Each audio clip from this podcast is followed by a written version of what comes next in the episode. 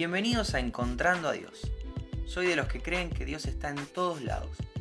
¿Lo buscamos juntos?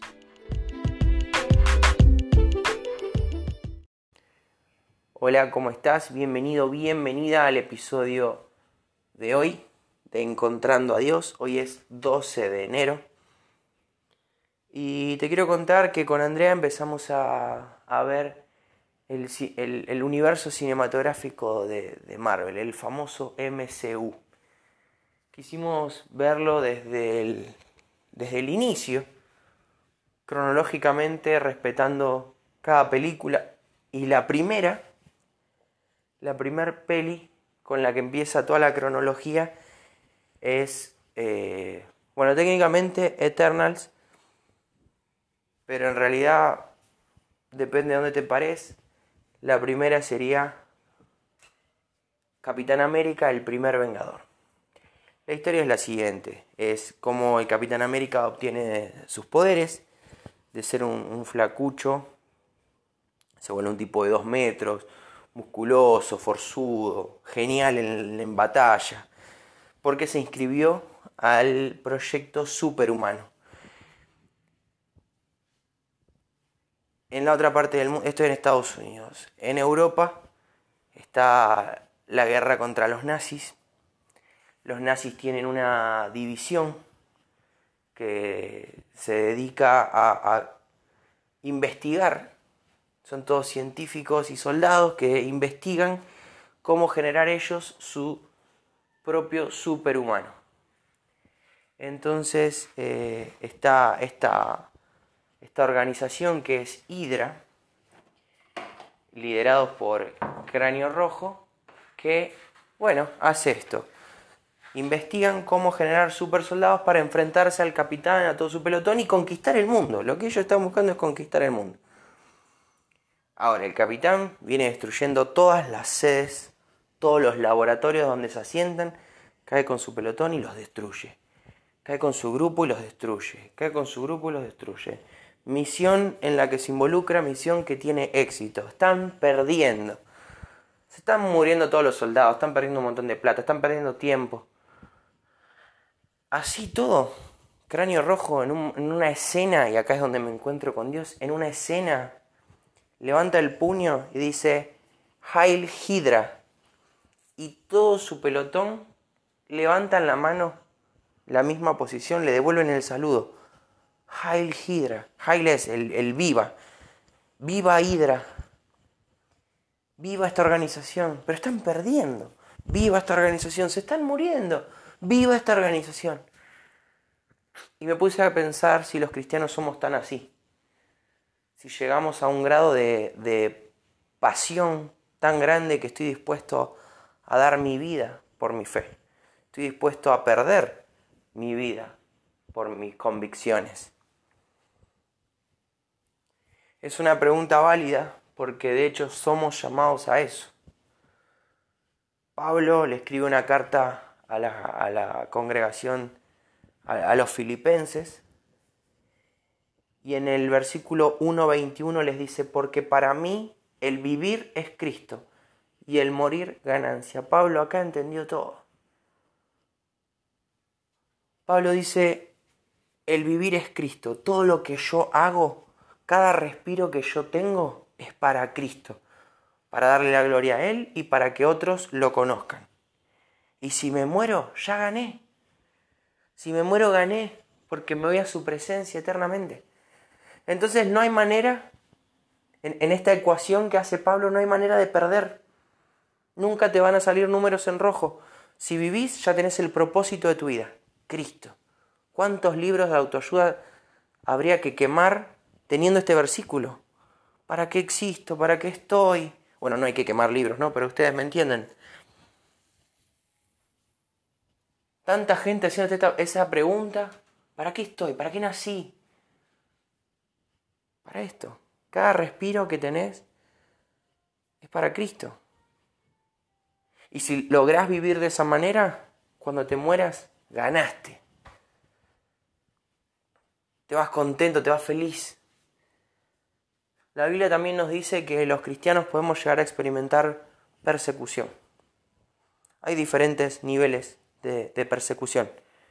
Eh, Argentina, gracias a Dios, es un país donde las leyes, hoy por hoy, no, no ven como un delito ni predicar, ni orar, ni leer la Biblia, ni tener una Biblia, ni congregarse. Hay lugares en el mundo donde esto es ilegal. Si te ven orando o predicando o leyendo la Biblia, eh, puedes ir preso. Si revisan tu biblioteca y tenés una Biblia, te pueden matar. Si te ven predicando y alguien te denuncia o te escucha, eh, puedes ir preso. Te pueden torturar o te pueden matar. Entonces, ¿qué lleva a nuestros hermanos a, a predicar cuando sabes que te puedes morir? O sea, cualquiera con sentido común diría no. Me voy a Argentina que se puede predicar sin problema. Es más cómodo. Eh, y en realidad no. El propósito de esa gente, de aquellos que están viviendo en, en esos países perseguidos, es que cada respiración le dé la gloria a Dios, presente a Cristo y si se mueren, ya ganaron. ¿Y nosotros? Porque está bien, eso pasa en algunos lugares. Latinoamérica, no sé de dónde estás escuchando, eh, no, no, es una, no, no, es un factor condicionante, nuestra fe no, no se ve limitado por esas cosas. Sí puede ser que tengamos amigos que nos dejen de hablar, sí puede ser que haya, no sé, situaciones complicadas dentro de la familia, ahora que sos cristiano, ya no sos divertido. ahora que sos cristiano, no nos queremos juntar con vos. Nos sentimos mal cuando hacemos determinadas cosas con vos. Eh, no me siento cómodo. Y te empiezan a hacer a un lado. Te pueden llegar a insultar. Me ha pasado. Te pueden cerrar la puerta en la cara. Me ha pasado, seguramente vos también. No, no está en riesgo nuestra vida. Sin embargo, entendemos que todas esas cosas en Cristo valen la pena. Porque si cada respirar que yo tengo está apuntado a darle la gloria a Dios y está apuntado a que otras personas conozcan a mi Salvador para hacerlos su Salvador, no quiero nada más. Y voy a, voy a disfrutar de una película de Marvel.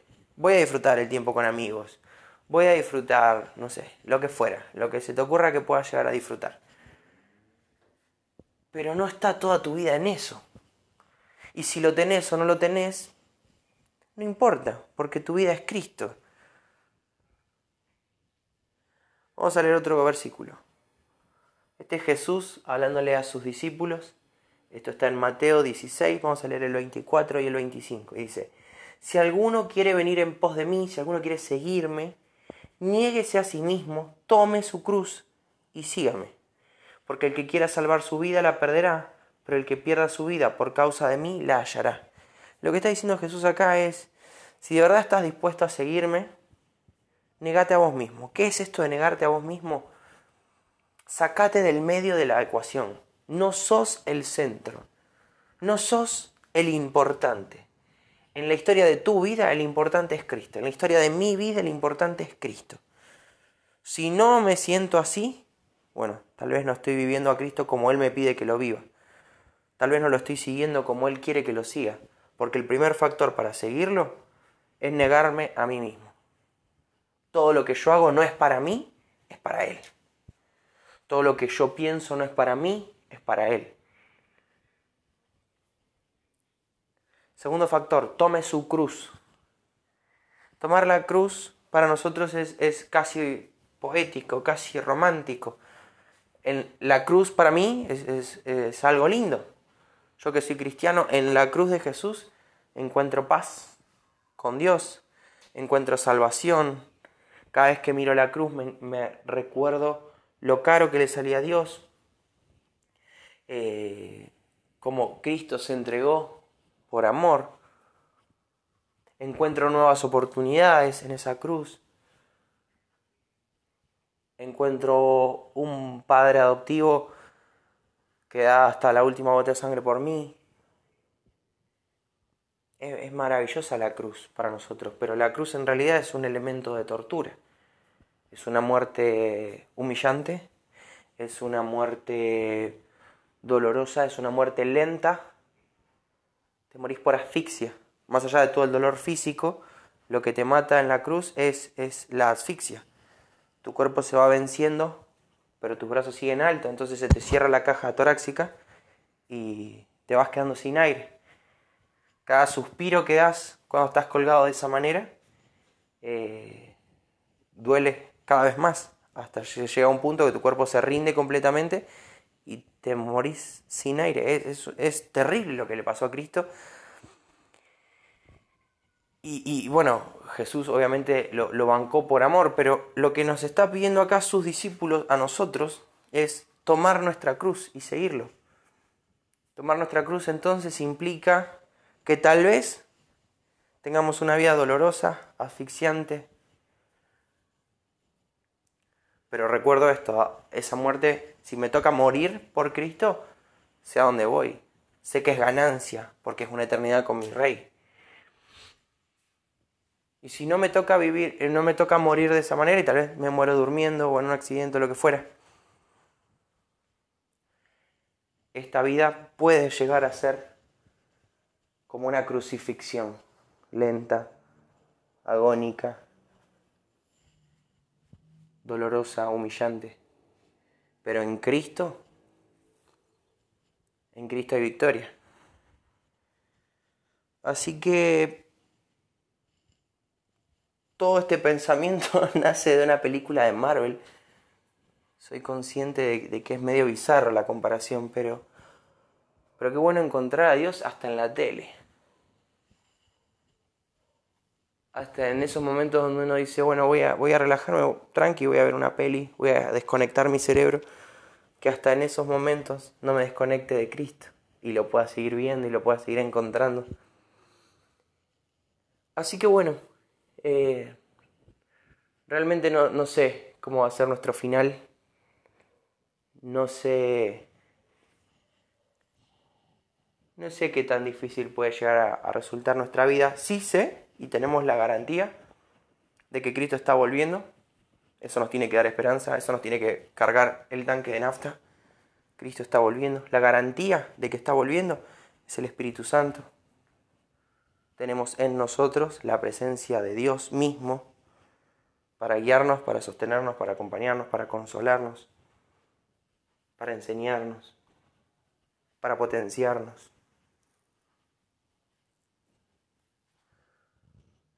Si me toca irme, sé a dónde me voy. Si me toca vivir, no importa qué tipo de vida esté viviendo, si me negué a mí mismo y estoy dispuesto a tomar mi cruz y a seguirlo, sé que vale la pena.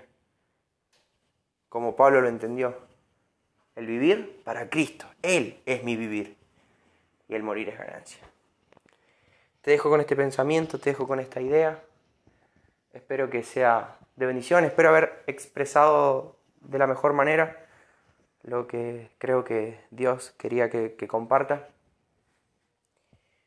Y bueno, que, que podamos poner en este tiempo en el centro de nuestro corazón, en el trono de nuestro corazón, que podamos sentar a Jesús. Ya no Migue, basta de Migue, robando cámara. El, el personaje principal de mi historia es Cristo. Si entendí eso, entendí todo. Te dejo un abrazo grande. Hasta mañana si Dios quiere.